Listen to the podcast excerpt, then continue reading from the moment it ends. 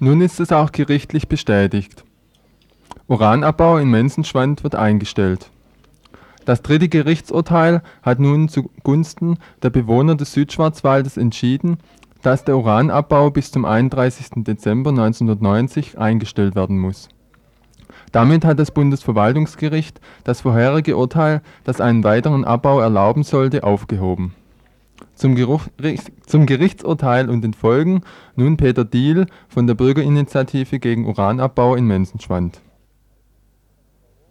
Das Land ist natürlich froh, dass es den Abbau jetzt vom Hals hat, möchte aber die Firma noch dazu kriegen, dass sie noch eine ordentliche Stilllegung hinlegt. Ne?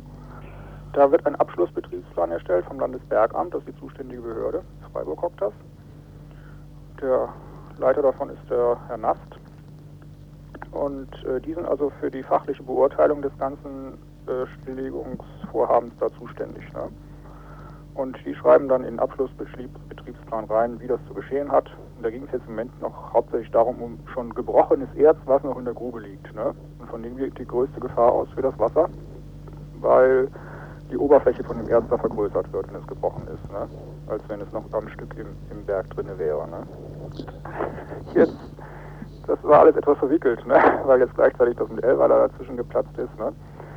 Und jetzt äh, war die Frage, ja, wie viel gebrochenes Erz liegt denn überhaupt in der Grube? Ne? Und was haben die in der letzten Zeit eigentlich getrieben? Haben die vielleicht jetzt absichtlich möglichst viel noch lose gemacht? Ne? Das ist ja von außen nicht nachprüfbar. Ne? Und die einzigen, die da Bescheid wissen, ist das Landesbergamt noch, außer der Firma selber. Und die haben aber immer auf Betreiberseite gestanden. Ne? Also die sind auch nicht unbedingt in unserem Sinne da jetzt äh, zuverlässige Auskunftgeber. Ne? Und jetzt kam also dann raus, äh, Sie können das Zeug ja in dann nicht mehr aufbereiten, ja was nun, ne? Dann hieß es erst, ja, Sie müssen jetzt mal dicht machen vorläufig, Sie können es ja nicht weiterverarbeiten, das Erz. Haben ja auch keine Erlaubnis, es irgendwo zu lagern. Dann war das zwei, drei Wochen ruhig. Und dann kam dann der Knaller, ja, Sie lassen es jetzt in der Tschechoslowakei aufbereiten. Und das wird also auch schon gemacht, ne? Seit etlichen Wochen, ich weiß nicht mehr genau, seit einem Monat etwa, wird das mit der Bahn in die Tschechoslowakei gefahren. Und dann kam raus, man braucht ja eine Exportgenehmigung, um das jetzt da ins Ausland zu bringen, das Zeug. Ne? Ist ja radioaktives Material. Und äh, das läuft im Moment über eine Exportgenehmigung, die noch eine andere Uranbergbaufirma hat. Da ist im Fichtelgebirge, wurde ja auch Uran abgebaut, in Großschloppen. Und die haben ihr Zeug schon immer in die Tschechoslowakei gebracht. Ne? Das war die Sabeck Interplan Uran. Die hat die dortige Grube betrieben.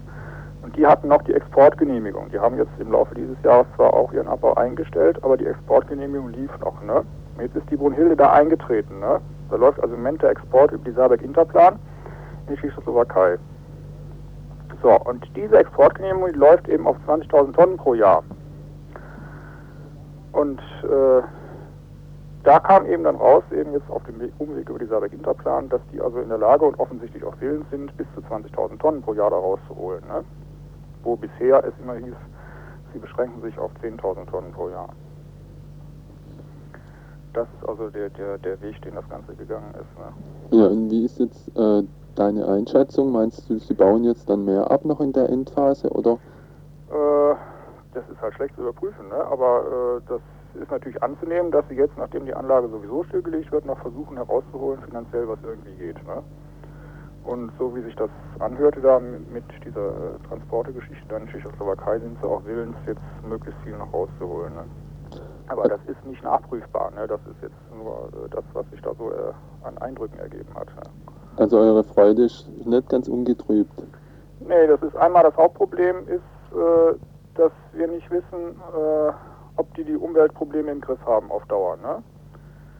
ist das überhaupt das Sinnvolle, was die jetzt machen, noch mehr rauszuholen? Werden damit die Oberflächen von angeschnittenen Erz nicht doch wieder vergrößert? Ne? Dass also dann doch letztendlich wieder mehr Wasser verseucht wird, als es unbedingt nötig wäre. Und das ist von außen eben nicht nachzuprüfen und da müsste eigentlich ein unabhängiges äh, hydrogeologisches Gutachten gemacht werden. Ne? Wie zirkuliert das Wasser da überhaupt im Gebirge? Und das ist nie gemacht worden. Da haben wir also jahrelang gefordert. Und auch jetzt anlässlich da, wo sich das anbahnte, jetzt in diesem Vergleich, äh, ist also nie irgendeine Reaktion auf erfolgt auf die Forderung. Ne? Ja, also wir glauben nicht, dass das so schnell über die Bühne geht. Ne? Das andere ist ja auch, äh, dass zum Beispiel diese Transportgenehmigung, also diese Ausfuhrgenehmigung ist unbefristet, ne? also noch über Jahre hinweg. Ne? Und, und Das wird dann früher oder später darauf hinauslaufen, dass sie dann bis Ende nächsten Jahres dann doch, doch nicht rechtzeitig fertig werden und die ganze Sache dann nochmal wieder verlängert wird oder weiß der Kuckuck was. Ne? Die sind ja nun schon seit 30 Jahren da am Gange ne? und die haben immer wieder mal Zeiten gehabt, wo sie nicht abbauen konnten und dann später ging es wieder los unter irgendwelchen Vorwänden. Ne? Also ganz weg ist das nicht. Ne? Solange das Erzvorkommen da ist und solange das Erz einen Wert darstellt, wird da immer wieder jemand kommen. Ne?